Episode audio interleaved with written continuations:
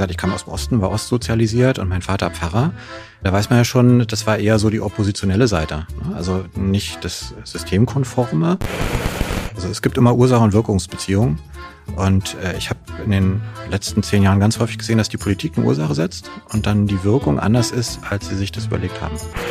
Diese Regulierung, die ja eigentlich zum Schutz des Mieters sein soll, der muss nur drei Monatsmieten für eine Kaution aufbringen, die führt dazu, dass die Leute, die nicht so viel haben, auch keine Wohnung kriegen, weil die nicht hinreichend solvent sind im, im Falle, dass irgendwas ähm, passiert. Ne?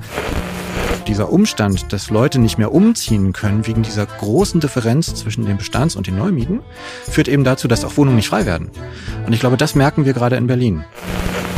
Also ja, Berlin ist kreativ. Sie erreichen allerdings damit das Gegenteil von dem, was sie erreichen möchten oder von, von dem sie vorgeben, dass sie es erreichen möchten. Also Wohnen kostet Geld. Ne? Und ich glaube, dass wir in Berlin im Vergleich keine hohen Mieten zahlen. Willkommen bei Hauptstadt Podcast, dem Podcast mitten aus der Hauptstadt mit Wolfgang und dem Erik. Wir interviewen Unternehmer, Schauspieler, Politiker, Sportler, Stars und Sternchen und wer hätte es gedacht, auch echte Berliner Schnauzen. Ich glaub, ich werd bekloppt. Das muss ich mir jetzt mal geben. Wenn ihr keine Folge von Hauptstadt Podcast verpassen wollt, dann abonniert uns doch einfach auf allen Kanälen und vergesst nicht euren Freunden und eurer Familie davon zu erzählen. Moin Tobias. Moin Wolfgang. Hallo. Schön, dass du da bist.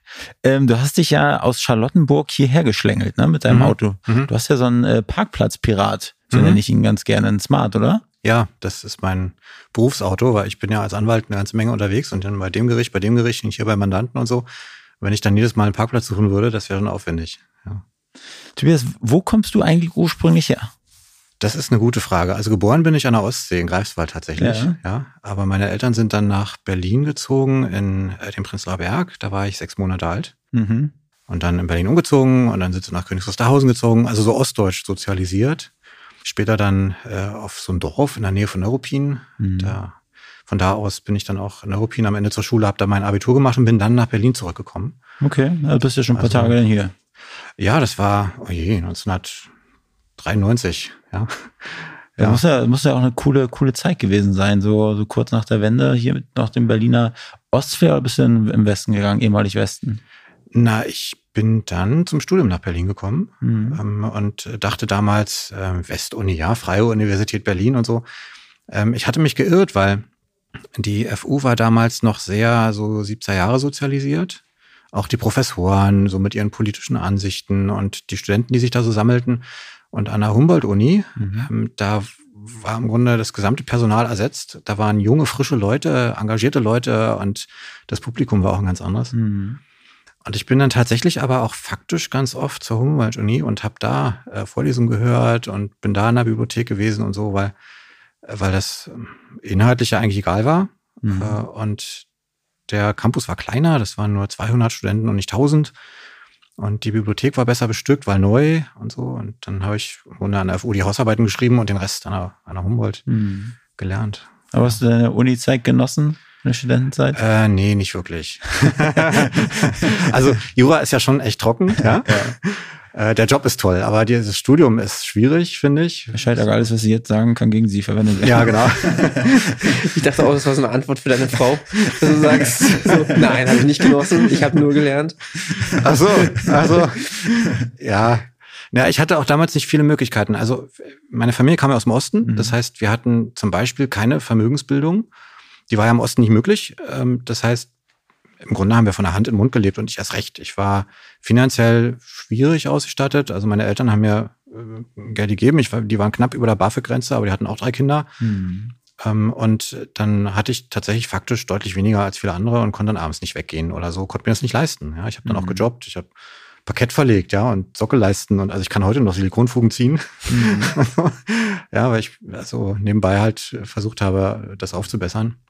Aber es ist doch mal Ja. gut, dass man auch weiß, wie es ist, mit den eigenen Ja. Händen Geld verdient zu haben. Definitiv. Aber würdest du es dann heute noch machen? Parkett verlegen? Oder also bei dir selbst? Oder Ja, klar. würdest du dafür? Nee, das äh, sowas kann ich noch selber. Wir haben Okay. gerade bei uns zu Hause die, die Fußböden abziehen lassen. Ja. Äh, und da fehlen jetzt die Sockelleisten. Äh, habe ich nicht mit beauftragt, ne, mache ich dann selber. Also, muss ja noch zum Baumarkt fahren, das Holz holen und so, aber das, äh, ja, traue ich mir noch zu.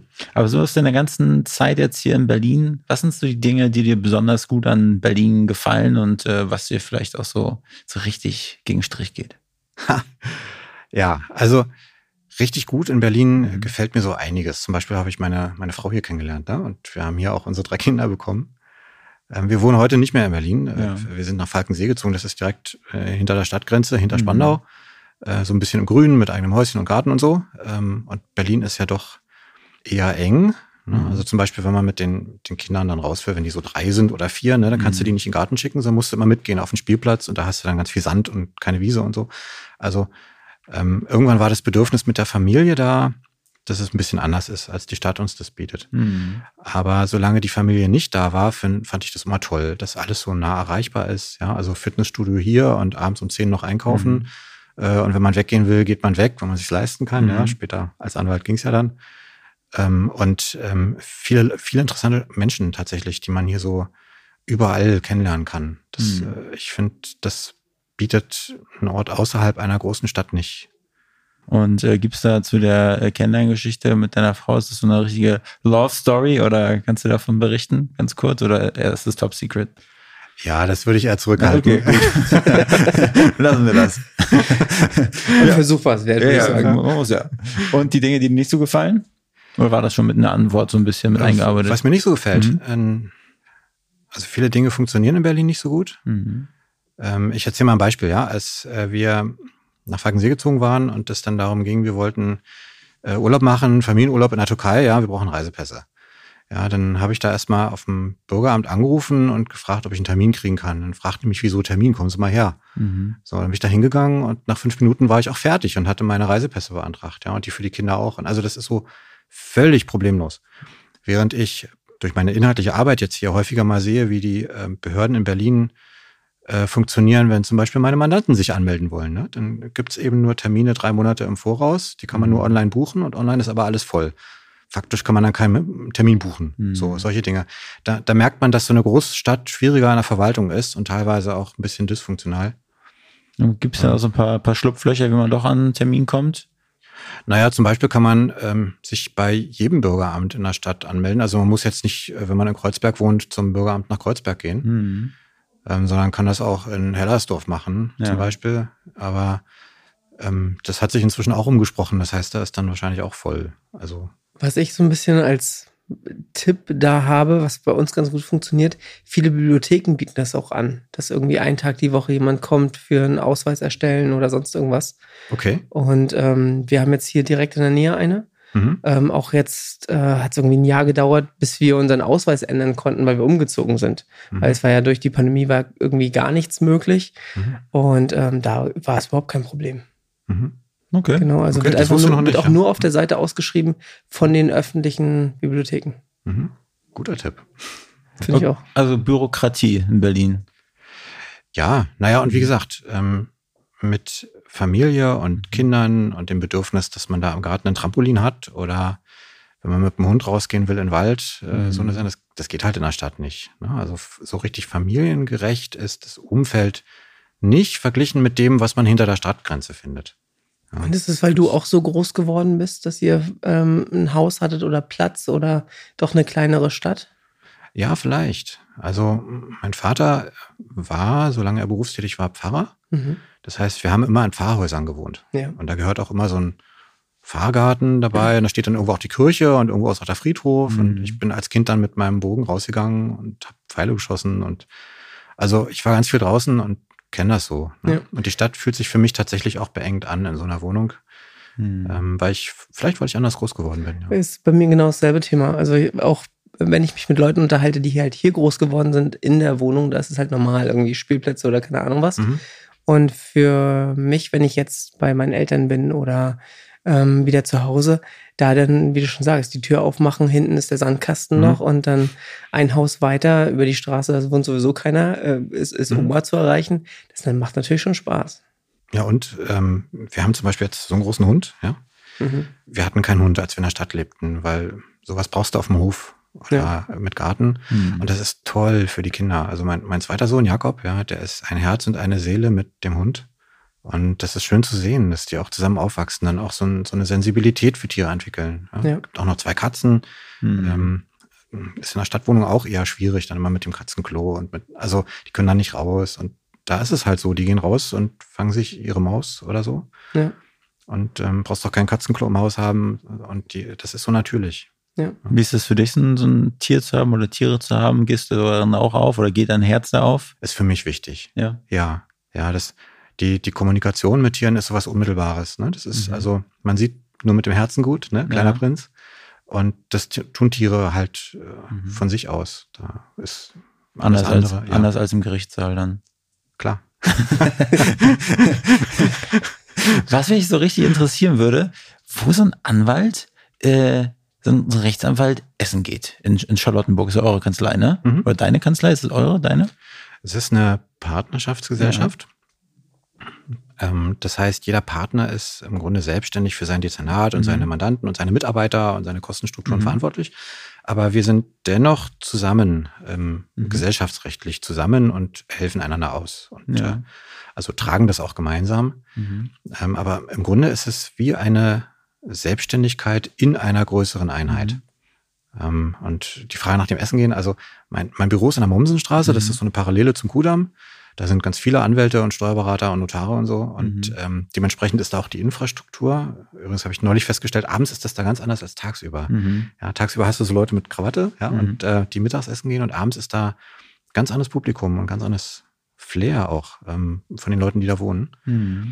Ähm, und na, naja, und da auf der Ecke Schlüterstraße gibt es zum Beispiel Klemke. Das ist so eine äh, Weinhandlung, die machen einen guten Mittagstisch. Die Mhm. haben, glaube ich, auch zwei Sterne oder so und sind irgendwo auch erwähnt.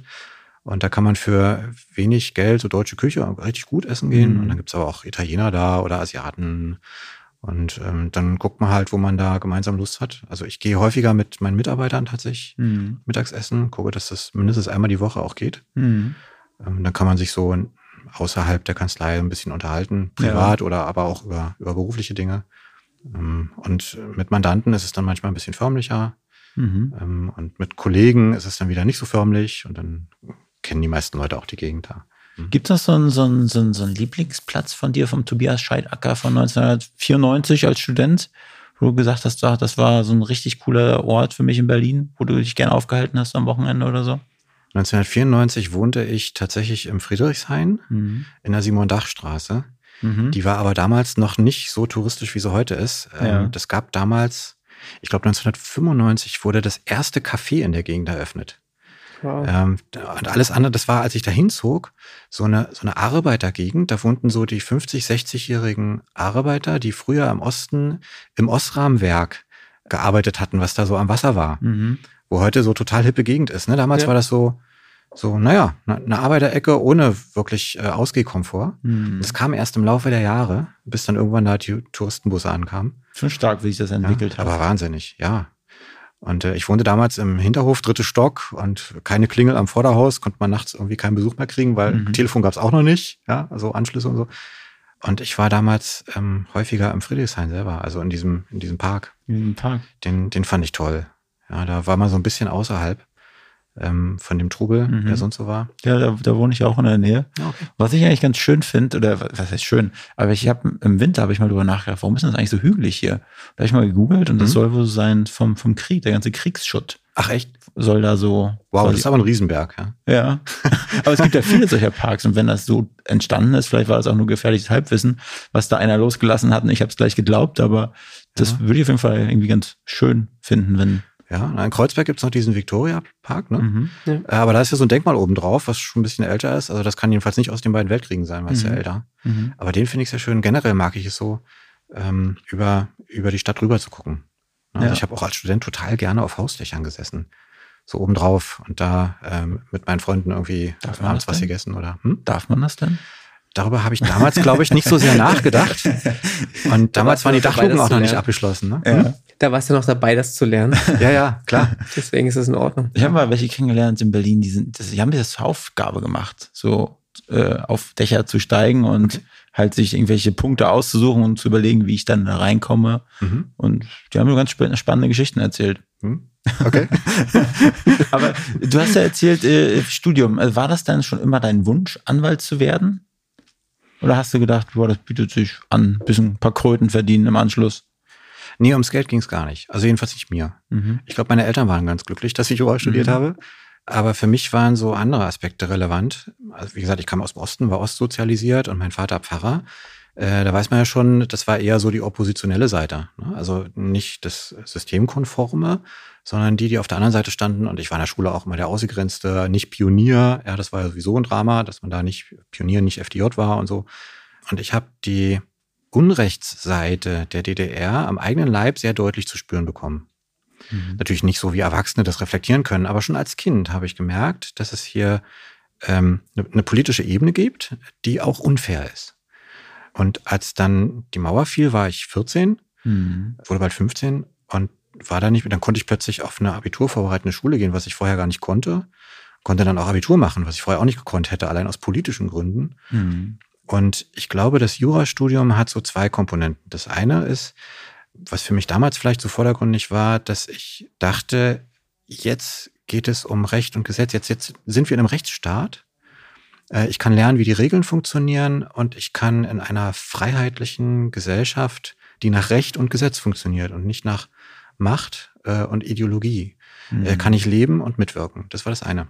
Und das andere, was mir vielleicht erst deutlich später klar wurde, ist, dass ich durch meine Rolle in der DDR auf dieser oppositionellen Seite und immer dieses Wehren gegen na, als Unrecht empfundene Dinge, dass ich durch mein späteres Jurastudium oder auch den Beruf als Anwalt jetzt so eine Art äh, Abwehrvorrichtung gebaut habe. Ne? Also mit mir legt sich keiner an, der nicht mhm. unbedingt muss.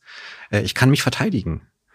Und äh, dieses Bedürfnis, sich wehren zu können gegen etwas, was man als ungerecht empfindet, das ist ähm, bei mir, glaube ich, nach wie vor sehr ausgeprägt. Mhm. Und das setze ich jetzt für meine Mandanten ein. Ja. Ich habe auch ein sehr starkes äh, Gefühl in Fällen, ob etwas richtig ist oder nicht. Also ich beurteile das nicht rein nach finanziellen Kennzahlen oder äh, nach, nach dem Buchstaben des Gesetzes ähm, primär, sondern ich habe erst mal ein Gefühl dazu, ist es eigentlich richtig so? Und wenn nicht, dann fange ich an, ähm, an dem Fall zu arbeiten äh, um, und, und zu schauen, sieht das auch jemand anderes so oder sieht das das Gesetz auch so und mhm. wo sind die Argumente? Also in, in, der Regel sind die Dinge so kodifiziert, dass es in Ordnung ist. Aber ich, ich jetzt ein, ein Beispiel, was mir so im Kopf herumschwirrt, wenn jetzt, ähm, aber es ist jetzt nicht im Mietbereich oder nicht im mhm. Immobilienbereich, sondern mhm. wenn jetzt jemand jemand anderen umgebracht hat. Okay. Und da gibt's ja halt auch Strafverteidiger, ja. die sich dann dem Täter annehmen. Ja. Könntest du dir sowas vorstellen? Also ich meine, das ist ja eigentlich offensichtlich, aber natürlich kann das, also Mhm. Weißt du, was ich, äh, was, was ich mhm. meine? Ne? Das ist also eigentlich ja. ethisch, glaube ich, nicht zu vertreten, aber natürlich hat er auch eine, wie sagt man? Ein Recht darauf. Ein Recht darauf, ja. vertreten zu werden. Ja, genau. Und du achtest aber bei der Auswahl deiner Fälle schon darauf, dass du sagst, okay, du kannst es mit deinem Gewissen auch vereinbaren. Ja, das sowieso. Aber also wenn du mir die Frage gestellt hättest vor, sagen wir mal, 20 Jahren, dann mhm. hätte ich dir sicherlich eine andere Antwort gegeben. Aber inzwischen sehe ich das auch ein bisschen aus der übergeordneten Perspektive. Recht ist eben nicht nur individuelles Recht, sondern auch der Anspruch der Gesellschaft, dass jeder fair behandelt wird. Mhm. Und mit dieser Haltung gehen natürlich die Strafverteidiger auch an die Sachen. Und wenn der es war, ja, dann geht es trotzdem darum, warum hat er es gemacht, aus welcher persönlichen Perspektive heraus und wie ist der richtige Umgang mit diesem Individuum. Mhm. Na, das ist ja im Strafverfahren nicht immer nur schwarz oder weiß, sondern da gibt es ja auch äh, durchaus äh, ähm, Nuancen. Mhm. Ähm, nur habe ich mit solchen Verfahren sehr wenig zu tun. Mhm. Ne? Aber ich kann jetzt zum Beispiel äh, berichten aus meinem Studium, das ist jetzt wieder ein ganz anderes Beispiel. Äh, da hatten wir eine Verwaltungsrechtsklausur, äh, Freie Universität, ja, und äh, ein Professor, äh, der uns Studenten wahrscheinlich so ein bisschen triggern wollte. Der Fall, den erinnere ich heute noch, war so, äh, Studenten wehren sich gegen Studiengebühren. Damals war Sarrazin in Berlin äh, mhm. äh, im Amt und hat, wollte Studiengebühren einführen. Ne? Studenten wehren sich gegen Studiengebühren durch eine Sitzblockade und dann kommt die Polizei und knüppelt die weg. Und in der Klausur sollten wir die Rechtmäßigkeit der Maßnahme prüfen. des Polizeieinsatzes, ja. Und mir hat sich das so gesträubt, ja. Also die Klausur war am Ende so gebaut, dass man zu dem Ergebnis kommen sollte, das war okay, wie da mit diesen Studenten umgegangen wurde. Aber da hat mir mein Gerechtigkeitsempfinden damals aus meiner subjektiven Perspektive, mhm. ja, dermaßen einen Streich gespielt, dass ich nicht in der Lage war, diese Klausur vernünftig zu schreiben. Mhm. So, also mit sowas musste ich dann auch erstmal umgehen ja. lernen, ne? dass man das aus verschiedenen Sichten auch sehen kann. Mhm. Das heißt, du musstest die wiederholen, die Klausur, oder hat es dann doch gereicht? Nee, ich habe, ähm, was habe ich denn da gemacht? Ich, ich habe die abgebrochen Mhm. Äh, und nur ist es aber im äh, Studium so, anders als in, in, den Prüfungen, dass man das dann im nächsten Semester wieder machen kann. Okay. Also man hat, man kann sich Zeit lassen. Ja. Und äh, im nächsten Semester hatten wir dann einen anderen Sachverhalt und da ging es dann auch, ja. Wie kam es dann dazu, dass du dich genau äh, für den Bereich Immobilien entschieden hast, Mietrecht? Mhm. Ähm, das war auch ein Thema während meines Studiums. Äh, jetzt muss ich gestehen, äh, als Student war ich ja Mieter und mhm. mittellos mehr oder weniger, ne? lebte also von der Hand in den Mund und sehr spärlich und so äh, und war mit allem, was mit Steigerungen und Kosten und so zu tun hatte, ein bisschen überfordert. Und äh, mein Vermieter war damals, wie ich damals fand, auch nicht so ganz fair. Und dann entwickelte sich, äh, ich glaube, ich war ein unangenehmer Mieter als Student. dann entwickelte sich da so eine Akte. Und anhand äh, meines eigenen Mietverhältnisses und der Auseinandersetzung mit meinem Vermieter und dessen Hausverwaltung habe ich so ein bisschen Mietrecht gelernt. Mhm. Heute weiß ich, die Damen, die da in der Hausverwaltung saßen, äh, die waren auch überfordert. Ja, die kamen auch aus dem Osten. Das war kurz nach der Wende. Die waren auch noch nicht wirklich geschult und mhm. mussten jetzt plötzlich mit dem Mietrecht umgehen. Möglicherweise waren die vorher in einem ganz anderen Beruf oder so. Ähm, also die haben da auch eher hemdsärmelig ähm, die Sache gehandhabt. Und naja, jedenfalls haben wir uns da aneinander aufgerieben und ich habe Mietrecht dabei gelernt. Und ähm, später, als ich Anwalt wurde, ähm, habe ich mich beworben auf eine Stelle als Steuerrechtsanwalt. Mhm. Und das war 2002, wo ich Anwalt wurde. Und als ich mich bewarb, brauchten die einen Steuerrechtler. Und dann habe ich auch den Steuerrechtslager gemacht in Detmold äh, und dann war ich fertig und dann kam ich zu der Kanzlei und in der Zwischenzeit gab es eine Wirtschaftskrise und keiner brauchte mehr einen Steuerrechtler, weil die hatten alle nichts mehr verdient. Äh, die Firmen, da ging es eher darum, Schäden zu begrenzen auf der anderen Ebene, mhm. äh, aber nicht darum, Steuern zu sparen. Das heißt, ich war überflüssig. Und das hat mir dann schon Sorgen gemacht ähm, und ich habe zufällig fallen lassen, dass ich auch Mietrecht kann. Mhm. Und dann sagte der Chef, das war damals so eine Wirtschaftskanzlei, naja, aber dann, Herr Scheider, wir vertreten ja nur äh, die Eigentümer dann. Ne? Äh, können Sie das auch? Mhm. Gerechtigkeitssinn. Robin Hood ziehe ich drum aus. da habe ich kurz geschluckt. Ja. Und äh, dann war mir meine Stelle aber näher mhm. als meine Vergangenheit als Mieter. Mhm. Und dann habe ich gesagt, ich versuch's, ja. Und dann, okay, na dann. Und dann wollte der mich bekannt machen, hat erstmal Seminare angesetzt. Äh, das heißt, ich musste dann äh, als junggebackener Anwalt plötzlich Seminare halten zu Themen vor Leuten, die seit 20 Jahren im Thema sind. Also es war auch nicht so einfach. Mhm. Ähm, aber ähm, ich habe dann die andere Sichtweise auch gelernt. Heute habe ich einen ganz anderen Blick auf äh, Mieten und Markt und Wohnen und Kaufen und so, als ich es natürlich damals mit der äh, Historie haben konnte. Mhm. Ähm, na gut, und dann habe im Grunde, im Grunde schon erzählt, war ich anderthalb Jahre angestellt als Anwalt und dann habe ich gekündigt, um mich selbstständig zu machen hier in Berlin und das auch mit, ähm, naja, auf eigenen Füßen zu versuchen. Ne? Und auch mit dem Konzept. Ich habe dann auch tatsächlich Seminare gehalten und mich dadurch bekannt gemacht, den mhm. Leuten transportiert, ich weiß, wovon ich rede. Äh, ich kann das, ihr könnt mich beauftragen, weil ich kann euch auch schulen. Mhm. Ähm, und so wurde dann im Laufe der Zeit tatsächlich eine äh, relativ große Nummer draus. Witzig wäre es gewesen, wenn dein erster Mandant äh, der gewesen wäre, gegen den du sozusagen als, als Mieter schon vorgegangen bist jetzt an seiner, also an seiner Seite zu sein. Aber jemanden aus deiner alten Wohnung rauszuholen. Na? ja. ja, also ich, ich war ja dann noch äh, relativ lange und zwar bis 2015 war ich selber noch Mieter ne, in mhm. verschiedenen Wohnungen. Mhm. Und ich habe dann aber immer darauf geachtet, dass ich nie gegen meine Nachbarn Mandate annehme. Mhm. Äh, witzigerweise wurden mir die angetragen. Ne? Also es war mhm. dann irgendwann so, ich hatte dann tatsächlich schon Namen äh, unter den Verwaltern, na klar, die hatten alle sechs Wochen meinen Briefkopf auf dem Tisch, wo wieder eine Einladung zu einem Seminar war, ne? Aber mhm. kannten die mich alle in der Stadt ja. hier. Äh, und wenn ich dann meinem eigenen Verwalter zu tun hatte, dann war der schon im Grunde so ein bisschen vorgeprägt. Ne? Also das war ein ganz anderes Verhältnis. Und äh, ich habe dann witzigerweise, auch wenn ich ausgezogen bin, mhm. äh, ganz häufig den vorherigen Verwalter als Mandanten gewinnen können. Ne? Aber ich habe nie gegen die Mieter an meinem eigenen Haus oder ehemaligen eigenen Haus äh, Akten angenommen. Das wollte ich nicht.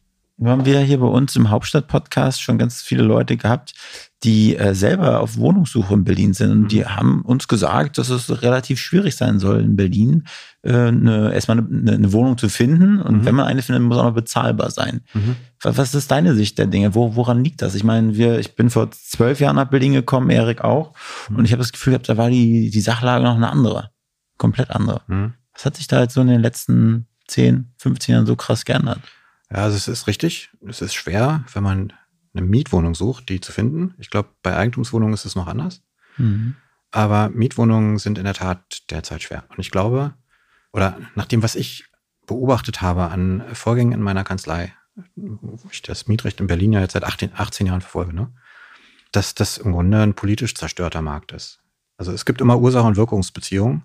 Und äh, ich habe in den letzten zehn Jahren ganz häufig gesehen, dass die Politik eine Ursache setzt und dann die Wirkung anders ist, als sie sich das überlegt haben. Mhm. Der Mietendeckel hat dazu geführt, dass keiner mehr vermieten wollte. Oder wenn man jetzt überlegt, Mietregulierungen einzuführen, dann müssen die Vermieter sich halt überlegen, wie kann ich das an anderer Stelle kompensieren. Ja? Zum Beispiel in der Gesetzesbegründung zur Mietpreisbremse, die 2015 eingeführt wurde, ja, also Beschränkung bei Neuvermietungen. Ja. Da steht drin, naja, es gibt ja viele Vermieter, die haben irgendwie jahrzehntelang nicht erhöht und wenn der Mieter dann ausgezogen ist, dann haben sie halt dann eine etwas über dem Markt liegende Miete genommen und so das äh, insgesamt im Durchschnitt dann kompensiert. Und steht auch in der Gesetzesbegründung drin, die Mietpreisbremse führt vermutlich dazu, äh, dass Vermieter jetzt im laufenden Mietverhältnis immer die Miete anheben, äh, damit es eben nicht in diese Situation kommt, dass es so weit auseinanderfällt, weil bei Neuvermietung können sie ja nicht mehr deutlich drüber. Aber das ist schon in Ordnung so, das sollen die mal so machen. Steht so in der Begründung drin. Ne? Heute mhm. ist das ein Argument. Also Vermieter, die ständig die Miete erhöhen, ist heute ein Argument, dass man den Markt weiter regulieren will. Obwohl das die Lenkungswirkung ist, die man eigentlich erreichen wollte. Ja, aber jetzt passt sie nicht mehr. So, und so gibt es halt viele Ursache-Wirkungsbeziehungen. Ne? Ein anderes Beispiel, die Mietkaution ist beschränkt gesetzlich auf drei Monatsmieten. Mhm. Ja? Das heißt, ein Vermieter muss sich jetzt überlegen, wenn er neu vermietet, reicht mir das? Ja? Ich kann ja erst kündigen, wenn zwei Monatsmieten offen sind. Dann kündige ich, dann hat der Mieter noch zwei Wochen Zeit auszuziehen, macht er nicht, dann muss ich Räumungsklage erheben, dauert ein Dreivierteljahr. Das heißt, ich habe möglicherweise ein Jahr Mietausfälle ja, oder länger noch, wenn das noch in der Berufung geht oder so. Das deckt die Kaution ja nicht ab. Mhm. Das heißt, der Vermieter kann sich nicht darauf verlassen, dass ein Mieter, der drei Monate Kaution aufbringen kann, aber sonst nichts hat, äh, dass der schadenfrei, sage ich mal, dieses Mietverhältnis abwickelt. Also sucht der Vermieter sich jemanden, der darüber hinaus noch äh, ein bisschen solvent ist ne? oder mhm. solider als jemand anderes. Das heißt, diese Regulierung, die ja eigentlich zum Schutz des Mieters sein soll, der muss nur drei Monatsmieten für eine Kaution aufbringen, die führt dazu, dass die Leute, die nicht so viel haben, auch keine Wohnung kriegen, weil die nicht hinreichend solvent sind im, im Falle, dass irgendwas ähm, passiert. Ne? Wenn man das komplett deregulieren würde, also sagen würde, na jetzt kann die Kaution genommen werden, in welcher Höhe auch immer, ne? dann mhm. würden auch Leute, die sehr wenig Einkommen haben oder sehr, sehr, sehr wenig Vermögen nachweisen können, würden auch eine Wohnung mieten können. Die müssten dann vielleicht ein Jahr oder anderthalb Jahre Mietkaution hinlegen, was sie sich nicht leisten können. Aber da könnte man an anderer Stelle dann wieder sagen, da kann das Amt dann vielleicht helfen, ne? mit einer Bürgschaft oder so. Also so, dass äh, der Vermieter abgesichert ist. Und dann verschwindet diese Barriere an Leute, die nicht viel haben, nicht mehr vermieten zu können. Hm. So, aber das ist jetzt ein anderer Ausflug. Also Ursache, Wirkung, wollte ich sagen. Ja. ja und ich glaube, eine dieser, ähm, dieser Wirkungen der Mietregulierung, dass man Mieten nicht beliebig anheben kann, dass man immer wieder gedeckelt ist, dass der Mietspiegel teilweise, naja, so gerechnet wird, dass es eben nicht, nicht so hoch ist alles. Äh, das führt dazu, dass die Mieten im laufenden Mietverhältnis, man sagt im Bestand, dass die deutlich niedriger sind als Mieten, wenn man neu vermietet. Sieht man ja dann auch, ne? Ist viel teurer, eine Wohnung, ja. Äh, die man neu anmieten kann. So. Und das hat zur Folge, dass die Leute, äh, die in einer Wohnung wohnen, äh, dass die nicht umziehen können. So ein Login-Effekt. Weil wenn die irgendwo anders hinziehen würden, würden sie für die gleiche Wohnung ja. viel mehr bezahlen. Ja. Wir haben das bei, bei älteren Leuten. Ne? Die haben da, die wohnen in einer Fünf-Zimmer-Wohnung, haben da ihre Kinder großgezogen. Ne? Irgendwann sind die Kinder ausgezogen, irgendwann ist der Mann gestorben, jetzt wohnt da eine alte Dame allein in einer Fünf-Zimmer-Wohnung. Die würde, drei Zimmer schließt sie zu, heizt sie auch nicht mehr, braucht sie nicht. Ne? Mhm. Die würde gerne in eine Zwei-Zimmer-Wohnung oder eine Einzimmer-Wohnung vielleicht sogar ziehen, zahlt aber dort genau das Gleiche wie für die große Wohnung. Warum soll die umziehen? Mhm. Ne? So, und dieses Login also dieser Umstand, dass Leute nicht mehr umziehen können wegen dieser großen Differenz zwischen den Bestands- und den Neumieten, führt eben dazu, dass auch Wohnungen nicht frei werden. Hm. Und dann kommt keiner auf, auf den Markt und dann kann auch keiner wieder eine neue Wohnung anmieten. Also friert alles im Grunde ein. Hm. Und ich glaube, das merken wir gerade in Berlin, dass die Umzüge nicht mehr stattfinden, dass dadurch nichts mehr frei wird und dass man dadurch nichts mehr findet. Und dann kommen natürlich noch andere Rahmenbedingungen dazu, dass Dachgeschossausbauten zum Beispiel an Feuerwehrstellflächen ähm, ähm, scheitern und also noch so andere Dinge, dass Wohnraum nicht dazukommen kann. Und dazu zwei Fragen. Die erste, hast du das Gefühl, dass die Politik in Berlin mehr ausprobiert und mehr Regeln hat als andere Bundesländer? Und die zweite ist, ähm, versuchen sie dagegen zu wirken und wie erfolgreich siehst du das gerade? Ja, die Politik probiert in Berlin mehr aus als woanders. Mhm. Wir haben diesen gescheiterten Mietendeckel, das war ja ein Versuch. Ja. Äh, wir haben sehr viele Milieuschutzgebiete die ja eigentlich auch aus Mieterschutzaspekten heraus gemacht werden. Ne, man will was, dort. Was genau ist das? Ein Milieuschutzgebiet ist eigentlich ein städtebauliches Instrument aus dem Baugesetzbuch, wo man sagt, besondere Gebiete, die baulich erhaltenswert sind, weil die tolle Fassaden haben oder weil die eine tolle Mischung haben zwischen Einzelhandel und Wohnen oder so, die sollen in ihrer Struktur erhalten bleiben, wenn sie besonders erhaltenswert sind. Ja. Und da kann die Gemeinde beschließen, wir machen hier so ein Gebiet. Und in dem brauchen dann Eigentümer in größerem Umfang für zum Beispiel Umbauten eine Genehmigung. Na klar, wenn man das Gebiet so erhalten will, dann äh, ist es naja, schon wichtig, dass man den Leuten eine Baugenehmigung vorschaltet, bevor sie irgendwas umbauen. Ne? Ja. So, sonst geht ja die Erhaltung nicht. Und das wird jetzt aber verwendet als Mieterschutzinstrument, in dem in solchen Gegenden alles, was mieterhöhend sein kann, äh, unter Baugenehmigungsvorbehalt stellt und die Baugenehmigung gibt's dann nicht. Ne? Also Wohnungszusammenlegung, Wohnungsteilung, Verbesserung der Bäder, Verbesserung der, der Fußböden, Anbau von Balkonen oder von Aufzügen, also Wärmedämmungen an Fassaden, also Dinge, die Mieten erhöhen. Ne? Ja. Die gehen halt alle nicht. Und das hat zur Folge, dass die Mieten dann auch nicht steigen. Ne? Das hat auch zur Folge, dass wenn die Leute älter werden und es im Haus keinen Aufzug gibt, dass die ausziehen müssen irgendwann, weil sie die Treppen nicht mehr hochkommen. Ne? Äh, ging auch gerade durch die Presse, so, so ein mhm. Beispiel. Mhm. Ja, also, aber das wird in Berlin relativ flächendeckend inzwischen schon gemacht, äh, Müllschutzgebiete auszuweisen. Und es ist ein sehr regionales Steuerungsinstrument. Ja. Ähm, auch in, in den Mietspiegeln wird sehr innovativ gearbeitet teilweise, habe ich den Eindruck. Ähm, innovativ gearbeitet? Der Unterton mal zu hören. Weißt du eigentlich, von wem die Folge präsentiert wird? Klar, von der Next Gen Media. Weißt du eigentlich, was die machen? Na Logo, das ist die Online-Marketing-Agentur aus Berlin für Webdesign, SEO, SEA, Social Media und Podcasting. Also ja, Berlin ist kreativ. Mhm. Ähm, sie erreichen allerdings damit das Gegenteil von dem, was sie erreichen möchten oder von, von dem sie vorgeben, dass sie es erreichen möchten. Ähm, denn wie gesagt, Ursache-Wirkung, ähm, wenn ich Vermieten unattraktiv mache, indem ich den Eigentümern die, ich nenne es mal Renditen, verweigere, dann vermieten sie halt nicht mehr. Und das ist, ist halt schwer. Einerseits zu sagen, ich, ich möchte Mieten billig halten und andererseits zu sagen, ich möchte mehr Wohnungen in der Vermietung haben, weil das ist hier, der Markt ist zu eng.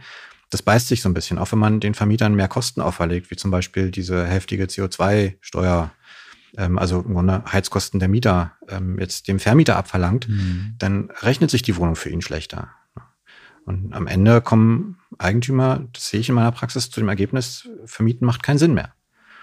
Wenn man sich das durchrechnet, ähm, dann ist es auch so. Also Kaufpreise in Berlin für Eigentumswohnungen liegen jetzt so im Durchschnitt bei 5.500 Euro. Und wenn man jetzt rechnet, man braucht aktuell für einen Bankkredit vielleicht drei Prozent, dreieinhalb Prozent, dann kommt man schon allein für die Zinsen auf äh, eine monatliche Quadratmetermiete, die weit über dem liegt, ähm, was man verlangen darf ja. nach dem Mietspiegel. Hm. Ja. Das heißt, man kann nicht mehr vermieten, ohne drauf zu zahlen, und dann macht man es auch nicht. Und dann versuchen die, die äh, zu verkaufen, die Wohnung dann. Dann werden leer werdende Wohnungen verkauft, natürlich. Ja, mhm. klar.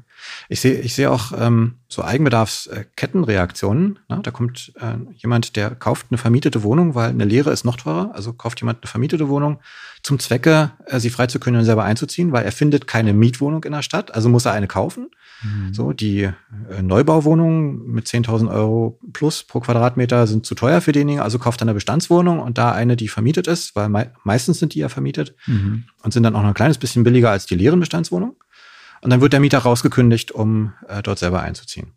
Und dieser Mieter hat möglicherweise selber zu Zwecken der Altersvorsorge irgendwo eine Mietwohnung mhm. oder eine Eigentumswohnung vermietet. Ne? So, dann überlegt er sich, wo zieht er hin, checkt den Markt, stellt fest, er findet nichts. Na, dann ist naheliegend, seine eigene Eigentumswohnung zu kündigen. Dann fliegt der nächste Mieter aus seiner Wohnung. Ne? Also so eine Kettenreaktion sehe ich äh, tatsächlich in einigen Fällen. Mhm.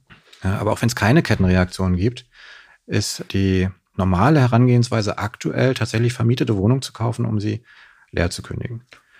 Und da bin ich als Anwalt viel dabei. Also Leute fragen natürlich im Vorfeld, äh, kann ich da überhaupt wegen Eigenbedarfs kündigen? Was kostet das? Wie lange dauert das? Wie ja. sind die Risiken? Komme ich da wirklich rein? Äh, und so. Und dann checke ich das für die Leute im Vorfeld, wenn sie mich fragen und mir den Mietvertrag zeigen und das Grundbuch und was man da so braucht. Manchmal kann man auch das Ganze für alle Beteiligten so ein bisschen angenehmer machen, indem man schon bevor der Interessent die Wohnung kauft, mit dem Mieter eine Vereinbarung schließt. Ne, dass er weiß, er kann jetzt noch ein Jahr drin wohnen bleiben, er kriegt ein bisschen Geld und dann ist aber der Vertrag aufgehoben und der nächste Eigentümer kann einziehen. Also solche Verhandlungskonstellationen sind in letzter Zeit häufiger. So eine Ablöse und, quasi. Ja, im Grunde, ja. Und wenn wir nochmal über Ursache-Wirkung sprechen ja. hier in Berlin, ist das die Unwissenheit der Politik oder nicht, nicht weit genug gedacht? Oder ist es irgendwie auch das dass sie versuchen, die Interessen der Mieter so weit zu verfolgen, um halt wiedergewählt zu werden? Also wo, wo siehst du da die, die Herausforderung? ist es Absicht? Ist es ja Unwissenheit? Ist es ähm, die Ursache-Wirkung? Ist ja immer auch, das dauert ein bisschen, bis man dieses Resultat wirklich in Zahlen sieht. Ähm, dass es einfach zu träge ist, das System, oder? Da kann ich nur raten, ne, ob das wirklich Unwissenheit ist oder ob das politische Prozesse sind, die ich nicht verstehe. Mhm. Aber wenn ich jetzt zum Beispiel sehe, Frau Giffer hat jetzt oft mal gerade vorgeschlagen, Mieter sollten nur noch 30 Prozent ihres Einkommens für Miete zahlen. Ja? Also stellt das so in der Öffentlichkeit mal als Vorschlag in den Raum. Dann ist für mich, der ich täglich mit solchen Vorgängen zu tun habe, natürlich die Frage naheliegend, an wen würde dann ein Vermieter die nächste freie Wohnung vermieten? An den Mieter mit 1000 Euro Einkommen oder an den Mieter mit 10.000 Euro Einkommen? Na, das, die Antwort ist sehr einfach. Ne? Ja. Natürlich an den, der viel mehr Spielraum noch bietet in seinem mhm. Einkommen ähm, als an jemand anderen. So. Ähm, das heißt, dieser Vorschlag auf der ersten logischen Nachdenkensebene bedeutet, äh, dass die Leute, für die die Politik eigentlich Fürsorgepflichten hat und denen sie helfen will, dass sie genau da durch, durch solche Vorschläge benachteiligt werden. Ja. Das ist nicht so schwer. Ja. Vielleicht ist es nicht durchdacht. Vielleicht ist es auch ein grundsätzliches Unverständnis von Marktmechanismen. Vielleicht ist es auch politische Absicht. Das kann ich schwer sagen. Und sind wir es einfach als Deutsche oder als Berliner nicht gewohnt, so hohe Mieten zu zahlen? Also ich weiß, ich hatte meine erste Wohnung in Hamburg, aber nur ganz kurz, hm. bin dann nach England gegangen, weil ich mich da mit Leuten unterhalten habe, dass die 50 Prozent ihres, ihres Gehalts für die Miete zahlen, hm. ist einfach normal gewesen. Dann kommen nochmal 30 irgendwie für, für Essen drauf und dann der Rest ist halt, also es, es war einfach so das Rechenbeispiel, was jeder gebracht hat. Ja, Wohnen ist ja auch teuer. Ja. Also es ist ja nicht so, dass der Eigentümer die Miete verkonsumiert, sondern in der Regel sind die Wohnungen finanziert und das Geld geht an die Bank weiter. Ja. Also der Eigentümer, der, der Vermieter hat da in der Regel auch nichts von.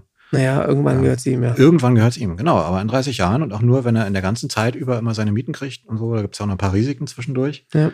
Also Wohnen kostet Geld. Ne? Und ähm, ich glaube, dass wir in Berlin im Vergleich keine hohen Mieten zahlen. Also wenn ich so äh, Fälle habe, die mal auswärts spielen, dann frage ich mich immer, wie auf so einem kleinen Dorf irgendwie das teurer sein kann als in Friedrichshain. Ja.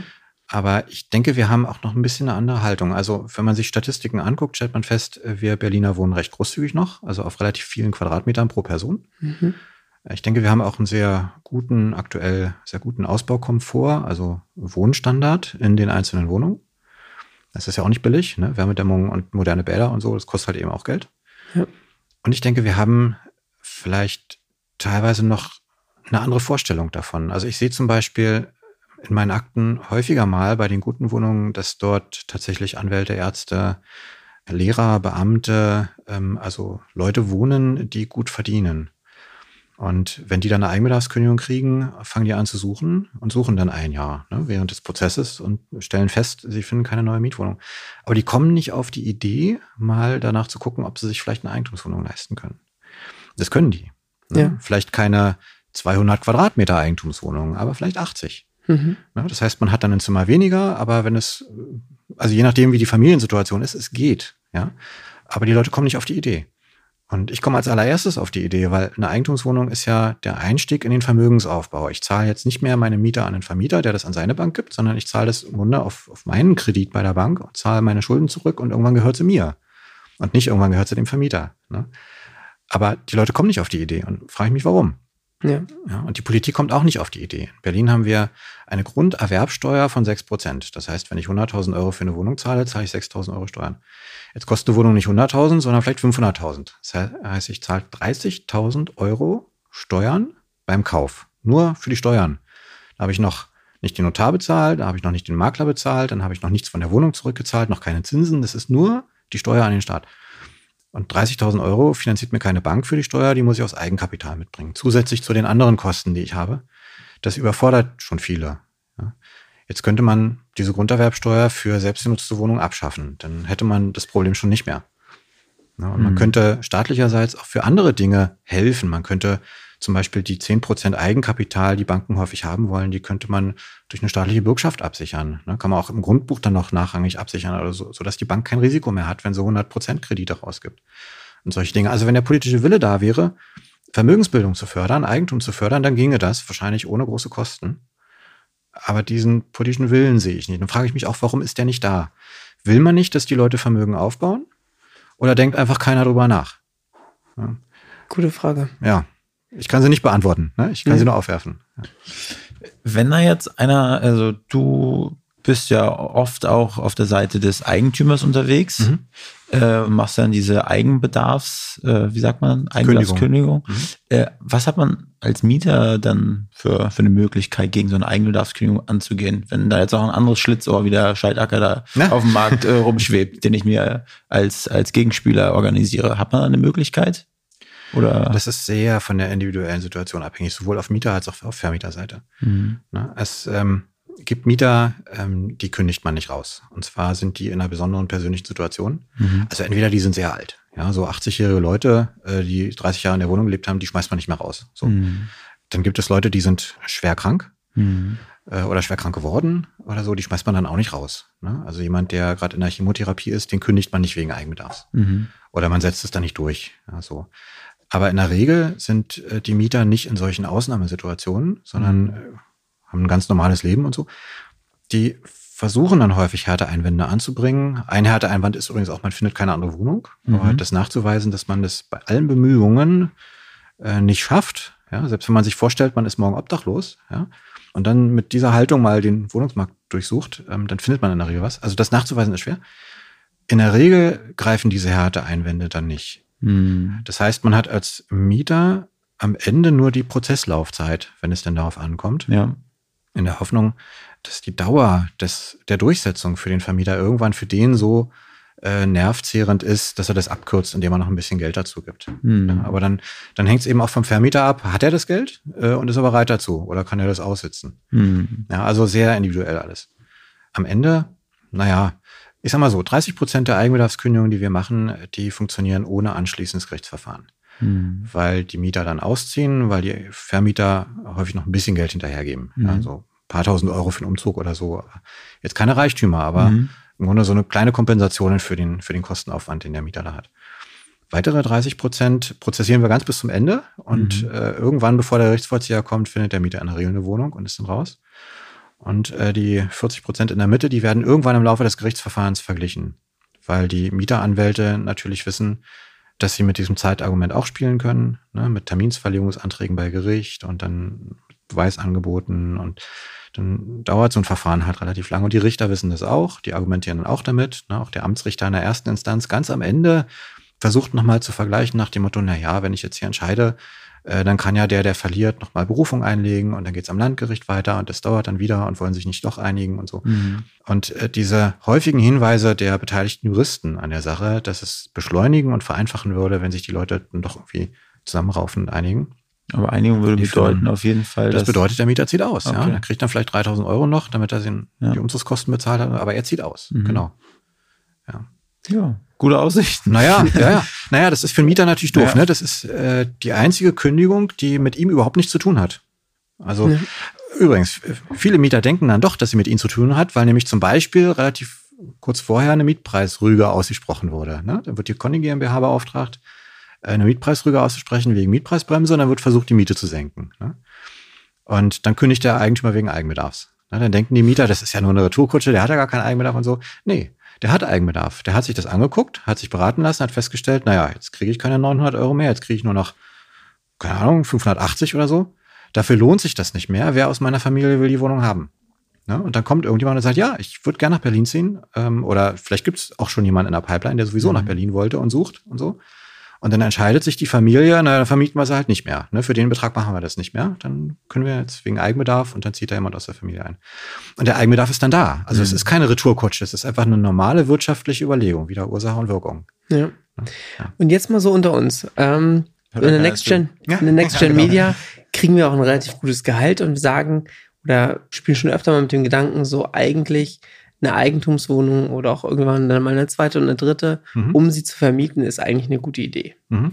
Die Zinsen haben sich ein bisschen verändert, ähm, was natürlich auch vielleicht den Markt so ein bisschen drehen könnte, aber grundsätzlich, was, was gilt es denn zu beachten und wie würdest du anfangen? Na, ich würde erst mal rechnen. Mhm. Also ich habe das ja auch gemacht. Ne? Ja. Also ich habe auch 2020 einige Wohnungen gekauft. Da war Corona und es war irgendwie so, ich brauchte was zu tun. und ähm, das war sowieso Zeit. Ähm, ich wollte Altersvorsorge, das Problem lösen und so, also habe das angegangen. Äh, wie bin ich vorgegangen? Ich habe erstmal äh, relativ schnell festgestellt, in Berlin kaufe ich mir eine Wohnung nicht zur Kapitalanlage. Ja. Denn in Berlin sind die Kaufpreise viel zu hoch, um hinterher sinnvoll vermieten zu können. Das rechnet sich einfach nicht. Zahlt man drauf. Also in Berlin kann man nur kaufen, wenn man selber einziehen will. Eigenbedarfskündigung, mhm. ne? So. Dann habe ich mich umgeschaut und festgestellt, äh, wir haben sehr unterschiedliche Grunderwerbsteuersätze in Deutschland. Mhm. Das heißt, man zahlt in Berlin oder Brandenburg äh, sehr viel an Steuern, in Bayern und in Sachsen vergleichsweise wenig. Und es ist also günstiger, zum Beispiel in Sachsen zu kaufen. In Bayern waren mir die Kaufpreise auch wieder zu hoch und auch zu weit weg. Ja, also habe ich dann geguckt, na gut, äh, Sachsen. Ähm, dann habe ich festgestellt, dort gibt es zwei große Städte, die ich beide toll finde, nämlich Dresden und Leipzig. Und die sind beide auch Wirtschaftsmotoren und Anker in ihrer Gegend. Und das ist perspektivisch auch nicht zu erwarten, dass sich das groß ändert. Also relativ gute Standorte. Ja. Und dann bin ich dort auf die Suche gegangen ähm, nach Wohnungen, die ein Verhältnis von Kaufpreis zu möglicher Miete haben, äh, die sich rechnen. Und habe dann auch einige gefunden, die ich dann gekauft mhm. habe. Und jetzt ist es so, dass die Mieten im Wesentlichen die Kredite decken. Oder sie decken die Kredite, äh, und äh, es gibt ja so ein paar Hausnebenkosten, äh, zum Beispiel die Verwalterkosten. Ich lasse es da verwalten, damit ich da ja. selber nichts zu tun habe. Die Verwalterkosten zahlt natürlich nicht der Mieter, die zahle ich. Das heißt, ich habe im Monat jetzt eine, eine Unterdeckung von 120 Euro oder so in, in Summe über alles zusammen. Ja. Das passt. Ne? So, also so bin ich vorgegangen. Und hast du das privat gemacht oder hast du dafür eine GmbH gegründet? Nee, das habe ich privat gemacht. Ja, ich weiß, dass man über eine GmbH das Ganze äh, anders und günstiger machen könnte, aber die Idee bei mir ist so gewesen, ich kaufe da jetzt äh, ein Dutzend Wohnungen, mhm. alles fremdfinanziert, äh, so hoch wie möglich, damit so wenig Eigenkapital wie nötig da äh, ja. reingeht. Und wenn dann äh, zehn Jahre um sind oder ein bisschen mehr und äh, ich dann ein bisschen was abbezahlt habe und vielleicht Kaufpreise gestiegen sind, dann kann ich einen Teil der Wohnung steuerfrei verkaufen, kann damit die Kredite für den anderen Teil ablösen und bin schuldenfrei. Und habe daraus dann äh, ohne noch Mieteinnahmen oder dass ich noch Kredite bedienen muss und dann habe ich so eine Art Altersvorsorge. Ja. Das war die mhm. Idee. Und das geht über eine GmbH natürlich nicht. Klar. Ja, da kannst du nicht steuerfrei verkaufen, äh, sondern da musst du dieses Modell immer weitermachen und das wollte ich nicht. Mhm. Hm. Okay. Und wo hast du angefangen zu schauen? eBay Kleinanzeigen, Immocation? Wie, wie bist du vorgegangen? Hast du mit Maklern telefoniert? Ich habe tatsächlich ähm, mir so ein Immometrika-Abo geleistet. Ja. Immometrika ist so ein, so ein Immobiliensuchprogramm. Mhm. Äh, da hat sich jemand die Mühe gemacht, finde ich total intelligent, ja, dass er die Suchanzeigen aus äh, Immo-Scout und Immo-Net und Immo-Web und eBay Kleinanzeigen und jetzt noch andere, dass er die automatisiert auswertet und dann in einer sehr übersichtlichen Art und Weise zusammenstellt. Und dann kann man nach Suchkriterien, die man hat, äh, das Ganze sich anzeigen lassen. Also nach der Region suchen, nach baulichen mhm. Kriterien suchen, nach Preisen suchen und so. Ja. Das fand ich sehr hilfreich und habe darüber dann tatsächlich Dinge gefunden in Immo-Scout zum Beispiel, auf die ja. ich sonst nicht gestoßen wäre. Und dann war so ein bisschen Glück dabei. Ne? Also zum Beispiel die erste Wohnung in Dresden, ähm, das war so ein Altbau in, in der Leipziger Vorstadt, also nah am Zentrum. Äh, ein sehr schönes Haus, auch sehr gut erhaltenes Haus. Und da war eine Wohnung inseriert. Und dann habe ich mit dem, äh, der sie angeboten hatte, ich telefoniert, haben einen Besichtigungstermin ausgemacht und dann bin ich mit meinem Sohn da hingefahren. Mein Sohn habe ich mitgenommen, den Großen, weil wir uns auch Dresden angucken wollten und da so ein bisschen mhm. Papa-Sohn-Ausflug draus ja. machen. Und dann erzählt mir der Makler, der zugleich Verwalter ist, während wir da in der einen Wohnung sind, der fragt mich, wollen Sie hier selber einziehen oder als Kapitalanlage? Ich sage, nee, nee, nicht selber einziehen, als die vermieten wir hier, die als Kapitalanlage. Der sagt er, wieso kaufen Sie nicht die andere vermietete Wohnung oben drüber? Ich sage, wie, da gibt's noch eine? Ja, sagt er, insgesamt vier. Der Eigentümer, dem die gehören, der will die alle verkaufen. Da sage ich, super, ja, nehme ich als Paket. eine umsonst. Nee, nicht umsonst. ja, genau. ja, nee, nehme ich als Paket. Der, der hatte die anderen drei gar nicht, noch gar nicht inseriert, ne? So, mhm. und die waren aber dann als Paket. Und weil ich gesagt habe, ich nehme sie auch alle vier, mhm habe ich natürlich hinterher noch mit der Bank geklärt und so, ja. ja. Mhm. Aber ich nehme sie alle vier. Hatte der Eigentümer, der jetzt auch gar nicht mehr in Deutschland wohnt, sondern im Ausland, hatte der nicht viermal den Aufwand, zu einer Beurkundung kommen mhm. zu müssen und so, sondern nur einmal. Das fand er auch ganz komfortabel. Und dann haben, sind wir uns relativ schnell einig geworden. Okay, jetzt ähm, siehst du natürlich die Anzeige, siehst den Kaufpreis, mhm. vermietet, mhm. nicht vermietet, Baujahr, keine Ahnung was. Und was ist dann, was ist das Erste, was du dir hast geben lassen oder was war für dich wichtig zu sagen, okay, Besichtigung macht Sinn oder eine Besichtigung macht Sinn? Ähm, hat sich ein bisschen verändert ähm, im Laufe der Erfahrung, mhm. die man so sammelt. Was ich mir im Moment anschaue, ist primär die Gebäudesubstanz und der Preis im Vergleich zum Rest des Marktes. Also wenn ich da schon im, in einer Anzeige lese, da gibt es irgendwie Feuchtigkeitsschäden im Keller oder so, ja, ja. Dann, dann fällt es für mich raus. Weil ich mit den Sachen ja keinen Aufwand haben will. Also man kann das auch anders angehen. Ne? Man kann sagen, man, man kauft Immobilien, die unterpreisig sind, aber ein paar Probleme haben. Dann löst mhm. man die Probleme, macht dadurch einen Mehrwert und dann hat man irgendwie Geld verdient. So, aber das ist nicht meine Herangehensweise, weil ich will ja nicht im Immobiliensektor arbeiten, sondern ich will da nur äh, Altersvorsorge betreiben, also ja. möglichst keinen Aufwand damit haben. Ne? Also gucke ich nach Gebäuden, wo ich keinen Aufwand habe. Und äh, dann rechne ich mir das kurz durch und überlege, ob ich zumindest in der Verhandlung in der späteren mit dem Eigentümer eine Chance habe, auf einen Preis zu kommen, der mit der Miete dann funktioniert, um den Kredit zu bedienen. Ja. Das ist auch zunehmend schwierig geworden in Dresden und Leipzig. Da sind die Preise dann auch gestiegen nach 2020 deutlich. Mhm. Aber ich habe auch jetzt nicht mehr so intensiv gesucht in letzter Zeit. Aber das war so ein Kriterium. Ist das preislich in einem Rahmen, der mit den Mieten funktioniert? Und dann geht man natürlich anfangs immer von den Mieten aus, die aktuell da sind, mhm. was ja Leerwohnungen erstmal ausschließt, wo man sich dann auch immer erstmal fragt, warum sind die eigentlich leer? Ne, Gibt es da ein Problem oder so? Aber von dem Gedanken bin ich heute zum Beispiel runter, weil ich denke, Leerwohnungen kann man auch vermieten und wenn es dann Probleme gibt, löst man das, also mit jemandem vor Ort. Ja. Nicht jetzt so grundlegende Dinge, aber so Kleinigkeiten kann man ja machen. Man muss eine ungefähre Idee davon haben, wie die Vermietungsfrequenz in der Region funktioniert und welche Preise da aufgerufen werden und so ähm, dann, dann geht das auch mit leeren Wohnungen. Und das ist auch so ein Grund, warum ich jetzt zum Beispiel nicht mehr in ganz Deutschland rumgucken würde, weil man müsste sich in jeden Markt erstmal reinarbeiten und verstehen, wie funktioniert das hier vor Ort, wo sind hier die Punkte, wo man Erfolg haben kann oder wie man das einwerten kann. Ja. Ähm, und das ist auch wieder zu viel Arbeit. Also ich glaube, die beiden Standorte Dresden-Leipzig haben sich für mich ganz gut bewährt. Und da würde ich dann noch bleiben. Okay. Und so im Nachhinein so eine Sache, wo du sagst, das würde ich heute anders machen? Oder da hätte, ja. hätte ich jetzt, ja, hätte man wissen können? Ja, das waren zwei Wohnungen in Leipzig, in einem relativ neuen Gebäude aus den 90ern, Ende 90er. Mhm. Äh, und die waren recht hochpreisig angeboten von, von privat. Und ich dachte, oh toll, privat, da spare ich mir die Maklerprovision. Ja, weil die sind ja immer, das sind ja immer Kaufnebenkosten, ja. äh, die man äh, voll aus Eigenkapital bezahlen muss, weil die Bank das nicht finanziert. Und wenn es keinen Makler gibt, dann kann der Kaufpreis ein bisschen höher sein, weil das kann ich ja dann mitfinanzieren mit der Bank und äh, spare mir den, den Makler. Ist in Ordnung. Ja.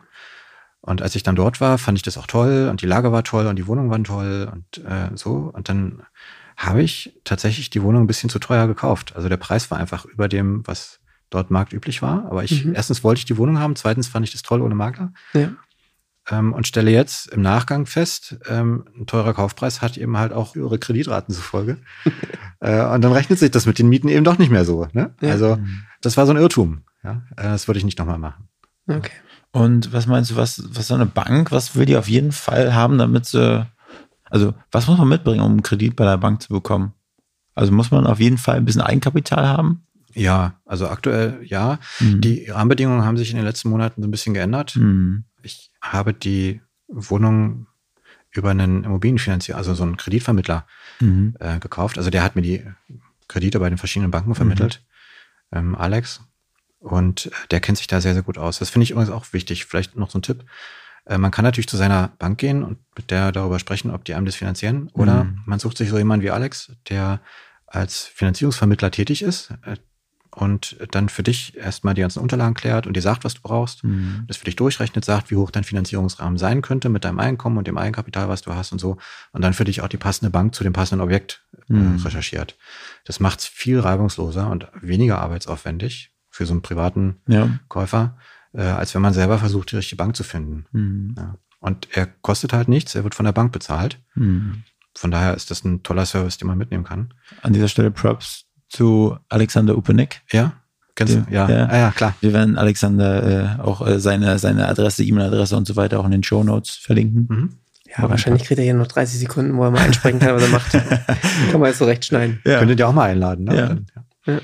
Ja. also das, das war gut mhm. äh, mit AS, aber ich denke, also ja, man, man braucht natürlich, also die Bank will nur jemandem Geld geben, von dem sie weiß, sie kriegt es wieder. Ne? Mhm. Also man braucht irgendwie einigermaßen solides Einkommen und am besten natürlich auch ein bisschen Eigenkapital. Also die Kaufnebenkosten mhm. muss man komplett selber zahlen. Ne? Makler musste selber zahlen, äh, die Steuer musste selber zahlen und den Notar und Grundbuchamt und so mhm. natürlich auch.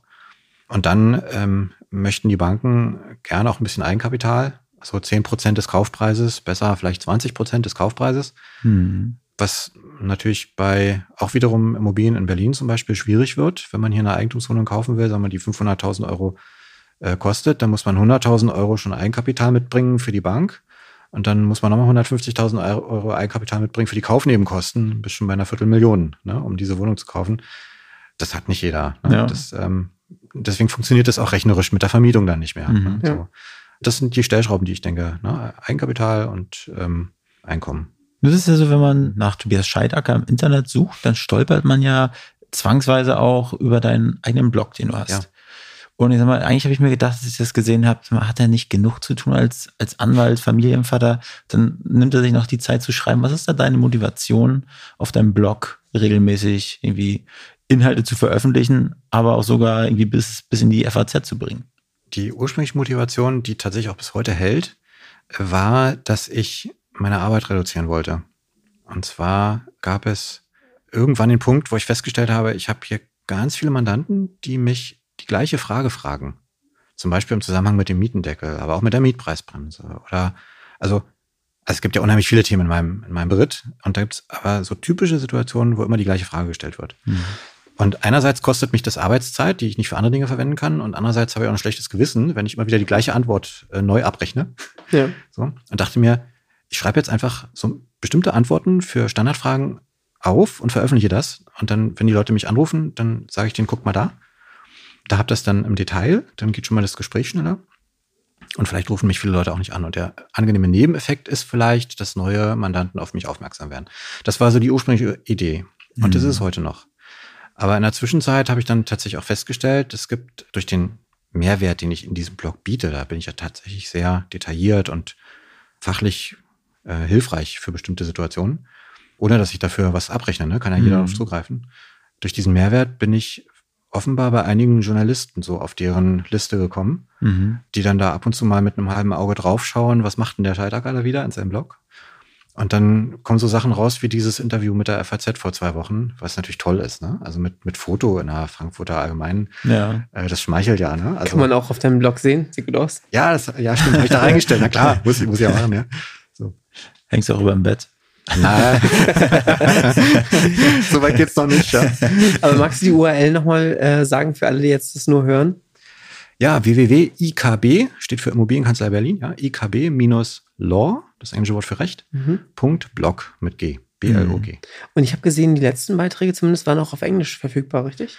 Nein, nein, der, die habe ich nicht auf Englisch geschrieben, sondern Okay. ich habe da so einen äh, Autoübersetzer, so eine, Okay. so eine künstliche Intelligenz gebucht. Mhm.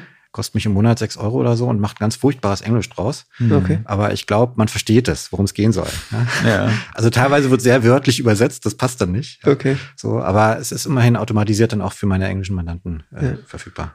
Also wer noch einen Praktikumsjob braucht, ähm, englischsprachig fließend ist, vielleicht auch das äh, Auslandssemester hier macht, das übersetzen möchte, kann sich gerne bei dir melden. Genau, deutsche Rechtstexte in englische Rechtstexte übersetzen, Mhm. ja, genau. Und dann ist dann seine, seine Jobbezeichnung ist künstliche Intelligenz von Ersetzen. Also, ähm, aber hast du dann gemerkt nach diesem FAZ-Artikel, ich meine, das muss ja auch wahrscheinlich bei dir im Postfach dann so ein paar mehr ein, also Mails eingegangen sein, wenn das so ganz viele Leute lesen. Ja, na, nicht initiativ. Also es kam jetzt kein neuer Mandant, der gesagt hat, Ja. ich will jetzt neuer Mandant bei Ihnen werden, weil Sie in der FAZ waren oder Mhm. so. Aber es war schon so, dass sich Leute bei mir mal wieder gemeldet haben, von denen habe ich seit sechs bis acht Jahren nichts gehört. Mhm. Die tauchten dann plötzlich wieder auf und meinten, Mensch, ich habe gelesen, was in der FAZ und so. Mhm. Und ähm, habe auch von einigen Mandanten so ein Feedback bekommen, anlässlich irgendeiner Fallbesprechung oder so. Ach, übrigens, Herr Schartecker, ich habe neulich gelesen, Sie waren auch in der FAZ.